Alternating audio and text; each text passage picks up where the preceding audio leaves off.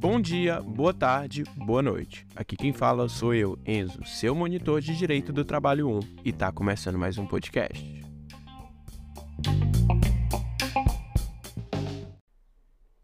E aí, pessoal, tudo bom com vocês? Então, dada a largada para os podcasts de 2023, tá?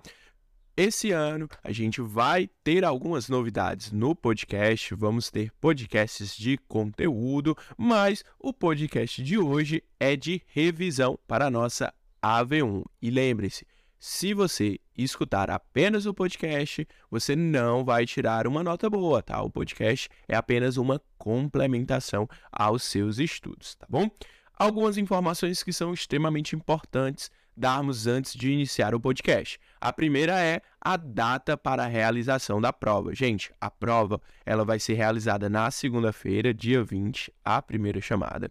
E a segunda chamada vai ser realizada no dia 22, na quarta-feira, tá? Ambas são permitidas consulta, porém consulta não comentada, é claro, e também não pode a consulta impressa, tá? Você ah, vai imprimir uma lei, algo assim, não pode. A consulta tem que ser ao VAD, né, juntamente ali com a sua Constituição ou sua CLT, enfim, OK? A primeira chamada, ela é composta por questões objetivas e subjetivas, e a segunda chamada é uma questão subjetiva, ok? Um caso concreto, que aí você vai ter que apontar, né, erros ou, enfim, o que a questão vai lhe pedir, tá bom? Então, importantíssimo vocês marcarem, né, os artigos que a gente comentou, as leis, tá? Vocês saberem localizar isso aí, beleza?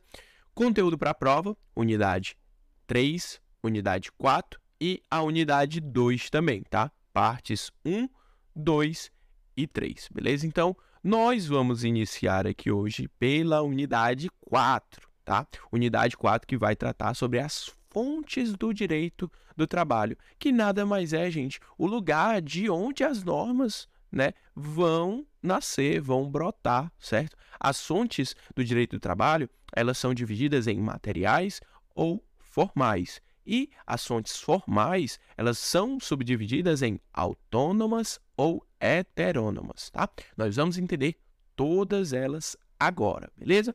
As fontes formais, elas vão falar sobre um momento anterior à existência da regra. Então, o que seria uma fonte formal ou uma fonte material? Serão fatores históricos, sociais, econômicos, políticos, filosóficos. Agora, as fontes formais, elas são manifestações do direito, é uma exteriorização do direito. Então vão ser as leis, os regulamentos, as sentenças, costumes, os contratos, certo? Então, fonte material, tudo que for anterior à existência da regra. Fonte formal, exteriorização do direito. E as fontes formais, gente, elas se subdividem né, em autônomas ou heterônomas. As autônomas são de participação direta dos destinatários. Por exemplo, um contrato individual de trabalho, uma convenção coletiva, né, que é um acordo entre os sindicatos, um acordo coletivo, né, o, o sindicato do, dos empregados negociando com o sindicato, com o empregador, né, diretamente com o empregador, ou elas podem ser também heterônomas, que aí vão advir da atividade normativa direto do Estado. Leis, medida provisória, emenda constitucional, decretos, sentenças, súmulas, tratados, algumas convenções. Então, o que vier de atividade normativa do Estado é uma fonte heterônoma. Agora, se tiver a imediata participação dos destinatários vai ser uma fonte autônoma. Beleza? A gente precisa lembrar também que a hierarquia no direito do trabalho, ela não é um critério preponderante, tá? A gente sempre vai precisar analisar, naquele caso concreto, qual vai ser a norma mais favorável. E aí, para isso, a gente utiliza de alguns métodos, né? A gente utiliza do método da acumulação, ou do conglobamento, ou do conglobamento puro, né? Ou do conglobamento mitigado, tá bom? A teoria da acumulação, ou tomista, tem alguns outros nomes, tá? Ela basicamente permite que você faça a acumulação de vantagens, né? Um fracionamento. Então, naquele caso concreto, você vai avaliar se é, o que vai valer vai ser a convenção coletiva de trabalho ou o acordo individual, a depender do ponto. Então, num fala que tem mais férias e um maior adicional, no outro fala que tem um menor é, número de dias de férias, mas tem um maior adicional. Aí você pode pegar o número de férias de um e o adicional do outro, e assim vai. Então, é, essa teoria ela permite que você acumule as vantagens, você faça o fracionamento. Já a teoria do conglobamento puro, ela vai verificar qual é o conjunto que vai ser mais benéfico. Seja o contrato coletivo de trabalho ou seja o contrato individual de trabalho, por exemplo. Então, vai avaliar ele como um todo, o que é mais benéfico, um ou outro. E o conglobamento mitigado, ele vai nos trazer qual conjunto normativo vai ser mais favorável.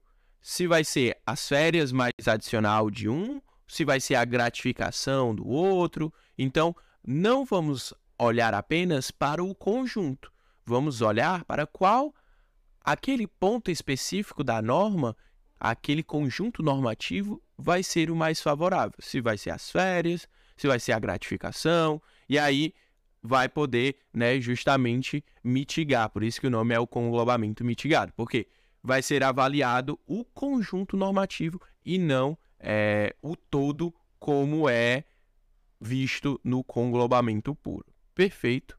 E aí partimos, pessoal, para os princípios do direito do trabalho. Unidade 3 agora, ok? Os princípios, gente, nada mais são do que a base que vão formar as regras, tá? a gente tem alguns princípios. Quais são eles? Os princípios da proteção. Dentro do princípio da proteção, gente, a gente vai ter o da norma mais favorável, da condição mais benéfica e o indúbrio pró-operário.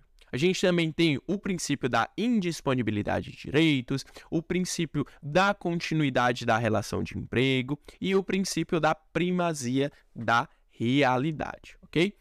Os princípios da proteção, gente, eles surgem por um caráter fundamental. O direito do trabalho ele é uma relação desequilibrada entre as partes. A gente tem uma subordinação, uma inferioridade. Então, os princípios da proteção surgem justamente, né, assim como o direito do trabalho busca equilibrar essas relações. Então a gente tem, por exemplo, que os contratos de trabalho, eles são um contrato de adesão. Você muitas vezes não tem como negociar ali, é só aquilo e você tem que aceitar.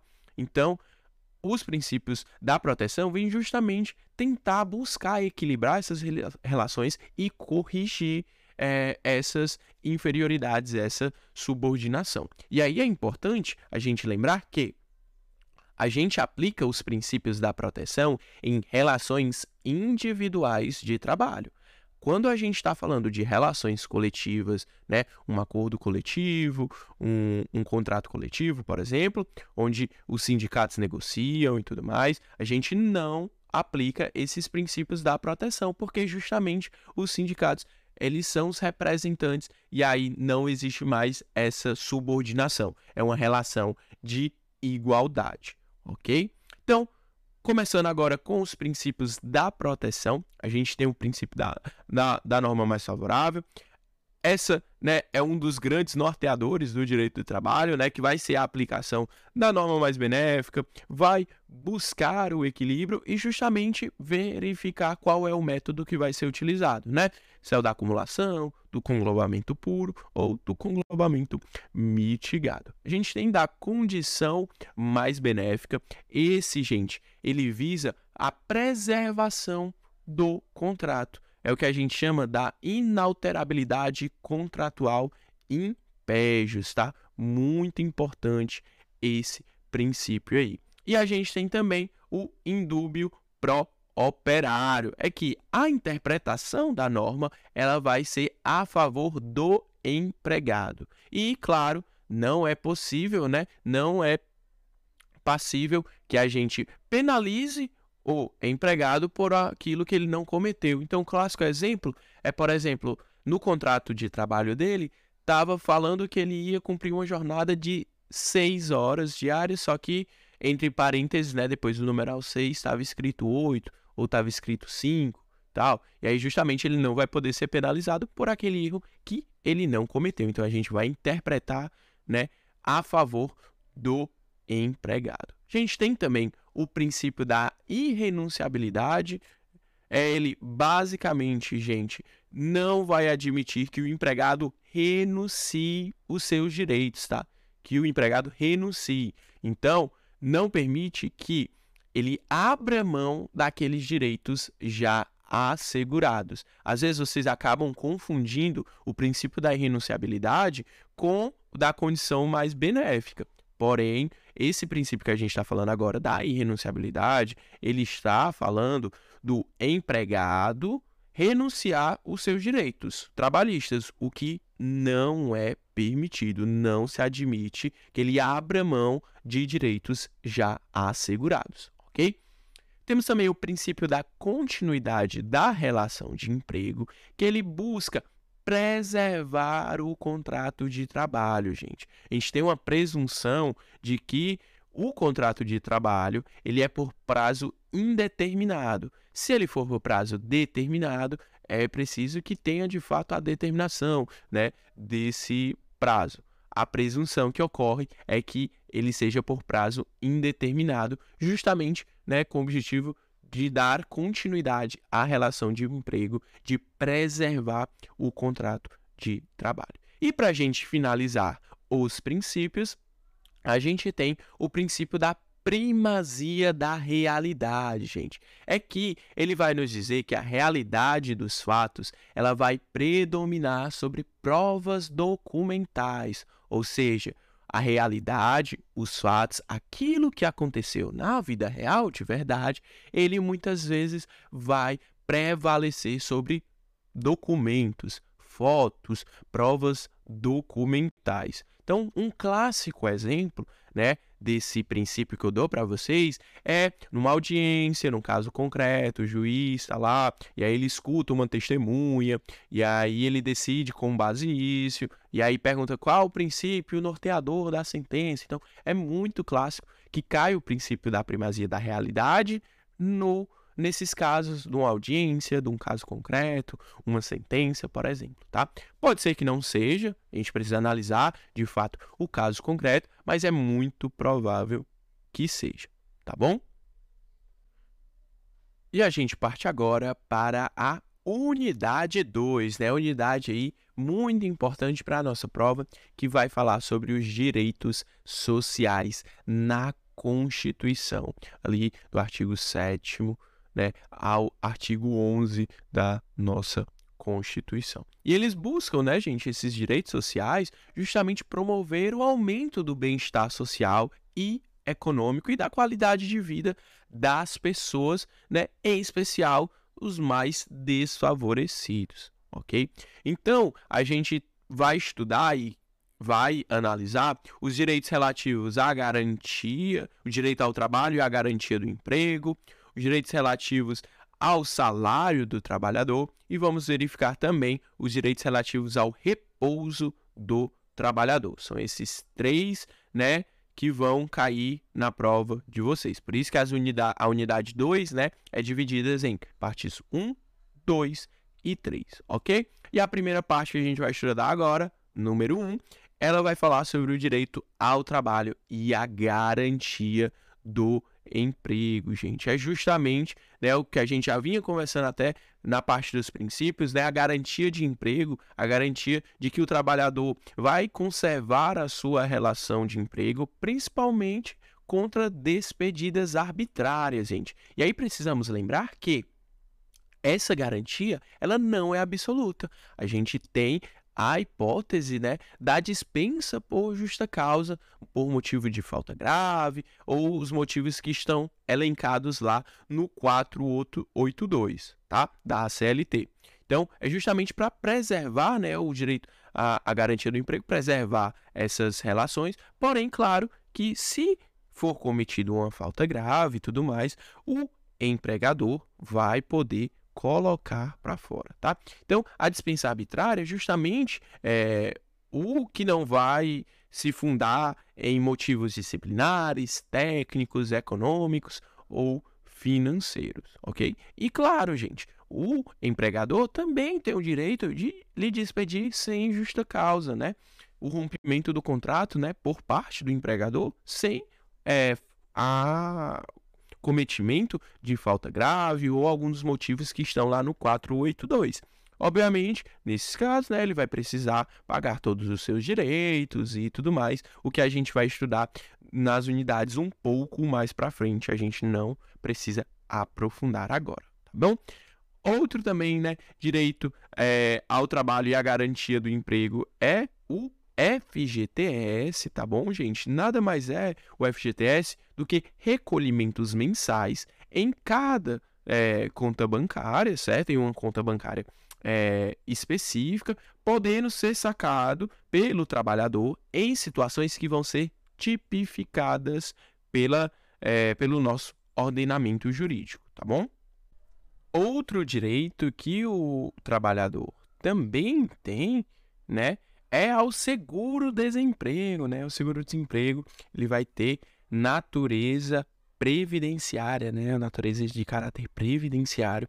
Ele vai é, estar é, o empregado, o empregado, né, ele precisa estar desempregado, né, para poder receber o seguro-desemprego. Ele vai ocorrer nas hipóteses de dispensa sem justa causa e é justamente uma proteção no caso do desemprego involuntário, tá? O trabalhador também tem, né, o direito de receber o aviso prévio, gente. O aviso prévio nada mais é do que uma comunicação certo? Da rescisão do contrato de trabalho.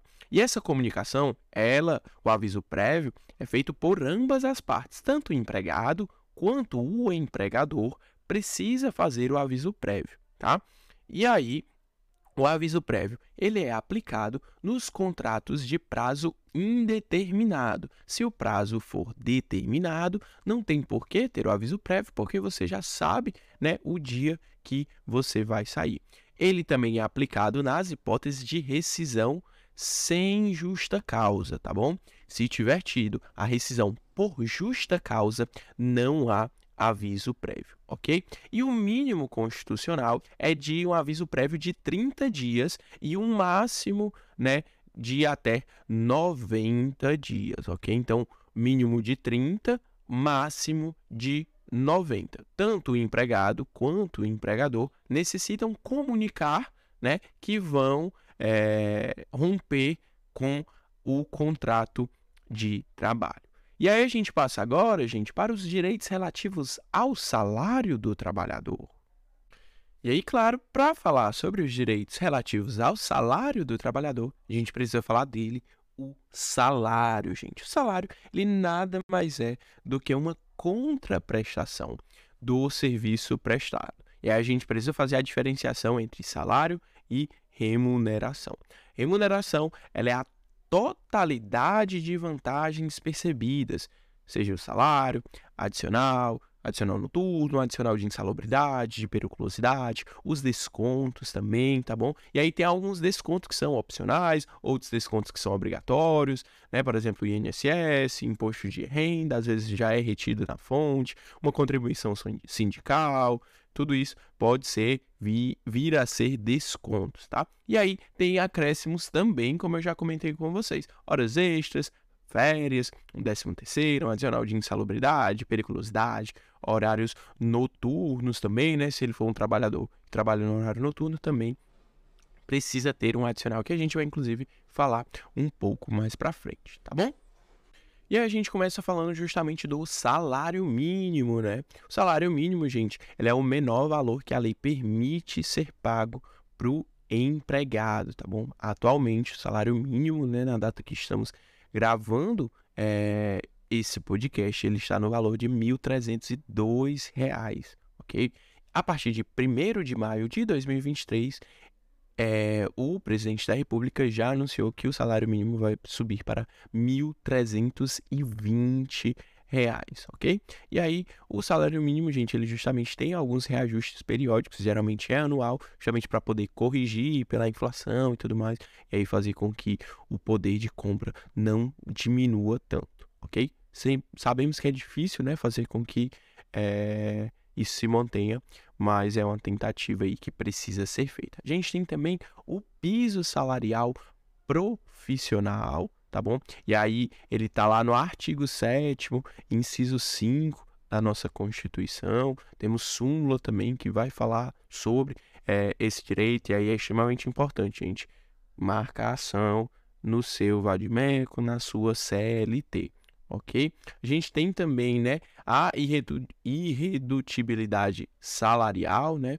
o piso salarial, né, o piso da categoria, a gente precisa lembrar que a professora até comentou um exemplo, né, em sala, se o piso da categoria ele é num valor e aí aquele empregado trabalha por comissão, por exemplo, e aí naquele mês ele não atingiu a, aquele valor né, nas comissões. O empregado precisa completar né, aquele valor.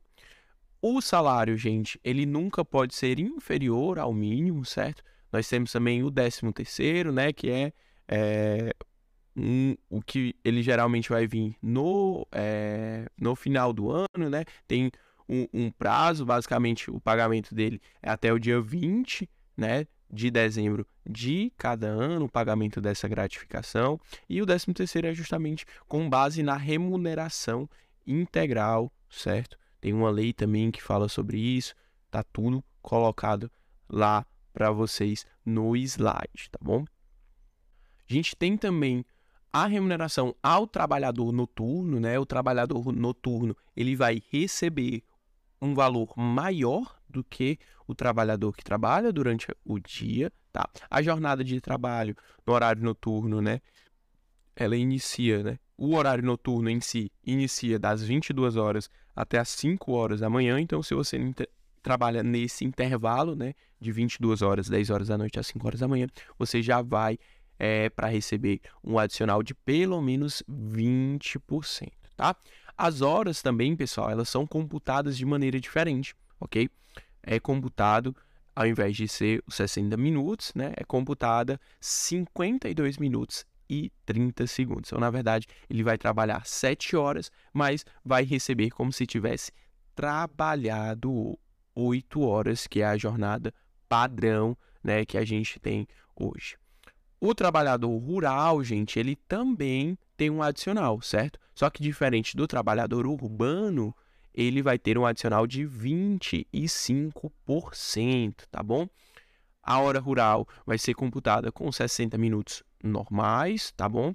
E a gente tem uma diferença também se o horário né, de início do, do horário noturno na, na lavoura começa às 21 horas e vai até às 5 horas da manhã. E na pecuária, o horário começa às 20 horas, 8 horas da noite, e vai até às 4 horas da manhã. A gente tem também, né, lá no inciso 10 do artigo 7 a questão da retenção dolosa, né? E aí, isso não é, pode ser considerado como um crime, né? Porque não há crime é, sem lei anterior que o defina, né? Não, se ele não está tipificado, ele não pode ser considerado crime. E aí, o que os julgados vêm fazendo é justamente é, fazer com que o empregador que retenha né, dolosamente o salário do trabalhador é, o indenize, certo? Indenização por danos morais. A gente tem também a PLR, né, que é a participação nos lucros e resultado, ela nada mais é do que uma recompensa pelo resultado obtido. Ela não tem natureza salarial ou remuneratória e ela muito menos é obrigatória. É mais para um estímulo mesmo, se o, o empregador oferecer a, a, participação nos lucros para o seu trabalhador, para que eles vendam mais, que eles consigam fazer com que a empresa tenha um maior lucro para eles também terem uma maior gratificação também, ok? Temos também em relação ao salário família, certo? O salário família, gente, ele é para pessoas de baixa renda, tá? Ele tem uma natureza de caráter previdenciário, tá? E aí vai ser justamente ali em relação ao número de filhos, e aí é preciso lembrar que filhos maiores de 14 anos não vão ter direito, tá? Exceto aqueles que são inválidos. E aí o valor hoje, atualmente, está de R$ 59,82, tá? Então, R$ 59,82 por filho, né? Teoricamente, você receberia. E aí é um valor muito, muito baixo, né? A gente vê que é um valor que é bem, bem, bem baixo mesmo, tá? Então, de fato, é uma ajuda, infelizmente ainda está longe de ser o que deveria ser. A gente tem também, né, a hora extra, né? A hora extra, gente, ela tem que ser paga com um adicional de no mínimo 50%, tá bom? E você não pode exceder, ok? Duas horas extras por dia, tá? Não pode exceder. O máximo que você pode fazer por dia são duas horas extras.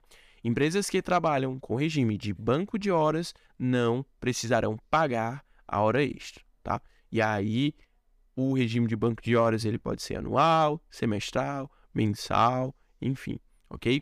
Mas se não tiver regime de banco de horas, o que particularmente hoje é algo que é mais difícil, aí a gente tem a hora extra, né, com um mínimo de 50%, ok? Além disso, a gente tem adicionais, né, que eu já havia comentado com vocês, adicional por atividades penosas, insalubres ou perigosas.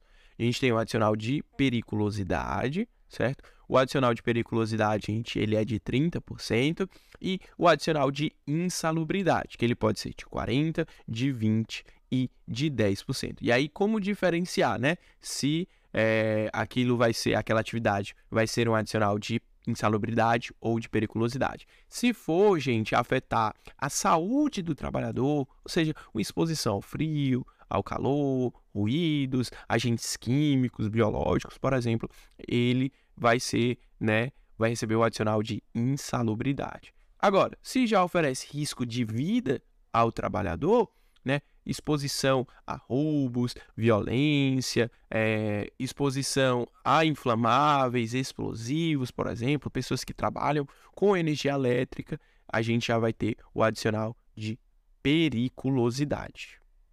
Além do mais, pessoal, preciso lembrar né, que é proibida, certo? Vedada qualquer tipo de diferença, discriminação relativas a salários por motivos de sexo, idade, cor, estado civil ou até mesmo pessoas portadoras de deficiência, ok? E aí vamos agora para os direitos relativos ao repouso do trabalhador, tá certo, gente? O primeiro que a gente vai falar é o do clássico, o nosso DSS, o descanso semanal remunerado, gente. Ele vai ocorrer preferencialmente, preferencialmente, tá bom? Aos domingos. Pode ser que ele ocorra em outros dias, tá? Vamos supor que você exerce uma atividade num shopping, é, numa praça de alimentação, por exemplo, shopping, alguma coisa assim, numa loja, no centro comercial. Muito provavelmente você não vai ter o seu descanso semanal remunerado aos domingos. Por exemplo, o pessoal que trabalha em restaurantes e tal, costumam ter um descanso ali na segunda, na terça, tá bom? E aí, é, esse descanso nada mais é do que uma ausência, né? O trabalho de 24 horas. É um descanso que você tem de 24 horas corridas, uma vez na semana. Você não vai trabalhar, mas você vai receber aquele dinheiro, tá bom? Vai ser como se você tivesse trabalhado um dia normal, tá bom? E aí, algumas características, né, do nosso DSR. Ele é de 24 horas consecutivas, semanal e preferencialmente aos domingos, tá bom? Você, se faltar injustificadamente no decorrer daquela semana, vai perder o direito à remuneração, certo? Ao pagamento do valor. O seu descanso você vai ter, tá bom? Porém, se você faltar injustificadamente, você vai perder o direito à remuneração. E aí você vai ter descontado do seu contra-cheque, né, no final do mês, aquele valor daquele dia que você faltou injustificadamente, além do valor do descanso semanal remunerado. Então, por exemplo, o caso que eu trouxe para vocês na revisão, né? Você faltou na segunda e na quarta-feira. Você vai ser descontado o valor da segunda, da quarta-feira e o seu domingo, né? Se o seu descanso semanal remunerado for feito no domingo. Então você vai ter três descontos, tá bom? A gente tem também os direitos relativos às férias, né? As férias, gente, elas são anuais. Você tem um período aquisitivo, certo? Você tem que trabalhar pelo menos 12 meses para poder adquirir o direito às férias. E aí, o seu empregador tem mais 12 meses para poder conceder, tá? Então, período aquisitivo, 12 meses, período concessivo, 12 meses também, tá? Você vai ter um adicional de pelo menos um terço, tá bom? Seu salário. É um ato do empregador, ok? Agora, se ele precisar, ele achar que você não pode se ausentar por completo, é, que ele precisa muito de você, que a demanda está grande, por exemplo, ele pode acordar com você para que as férias sejam divididas em até três períodos. O primeiro não pode ser inferior a 14 dias, o segundo não pode ser inferior a 5 dias e o terceiro também não pode ser inferior a 5 dias, ok? A gente tem também a licença a gestante, né? Licença ali vai ser os 120 dias, né? Ela vai ter a garantia ao salário e ao emprego, né? A gente tem que é recebido também um salário maternidade, né? Esse salário maternidade, ele é um benefício previdenciário, tá bom? Ela tem que ser, né, a gestante, ela tem que ser assegurada do INSS, né, para poder receber aquele auxílio. 120 dias de licença, podendo sair até 28 dias antes ali do parto, né, desde que tenha um atestado médico. E, obviamente, desses 28 dias, eles vão ser subtraídos do 120 dias, tá bom? No caso também de adoção, de guarda, a crianças e adolescentes também terão direito, tá, à licença à gestante. No caso dos homens, né, que forem pais, a licença paternidade, ela não é um benefício previdenciário, tá bom? Vai ser apenas é, caracterizada ali nas hipóteses de falta justificadas, tá bom? Então, o pai, né, ele vai ter cinco dias, tá bom, de faltas justificadas, ok? Ele não é não recebe nenhum benefício, não é um benefício previdenciário, apenas está ali nas hipóteses de falta justificada, ok?